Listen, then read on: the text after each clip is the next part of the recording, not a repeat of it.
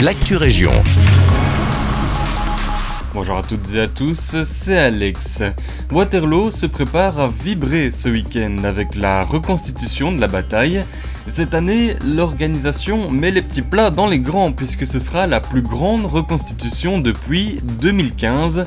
Elle aura lieu sur deux jours et on attend pas moins de 13 000 personnes sur le champ de bataille.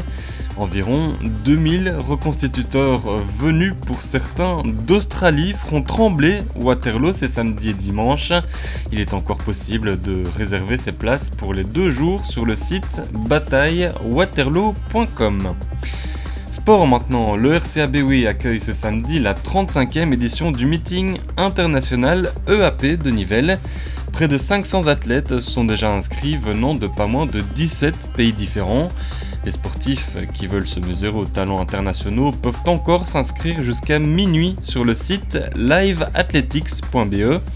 Les spectateurs sont quant à eux les bienvenus sur place et sachez que la partie internationale du meeting est diffusée en streaming de 16 à 18h sur internet.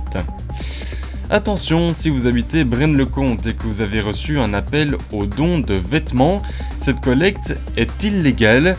Plusieurs habitants du centre-ville ont averti la commune de l'existence de cette collecte de textiles. Il s'agit probablement d'une ASBL pirate qui revend au marché noir les vêtements collectés. Pour identifier ces avis frauduleux, c'est facile, il n'y a ni logo d'association ni mention sur la finalité sociale de celle-ci. Pour rappel, seuls les opérateurs en ordre de convention avec la ville peuvent organiser la collecte de textiles sur le territoire. Ces ASBL sont les Tyriens et l'ASBL Terre. Et on termine avec une info trafic, l'accès à Walibi sera compliqué à partir de demain. Des travaux de réfection sont planifiés sur le boulevard de l'Europe et ce pendant deux semaines. Des déviations seront mises en place. C'est la fin de cette Actu Région, très belle journée à vous, à notre écoute.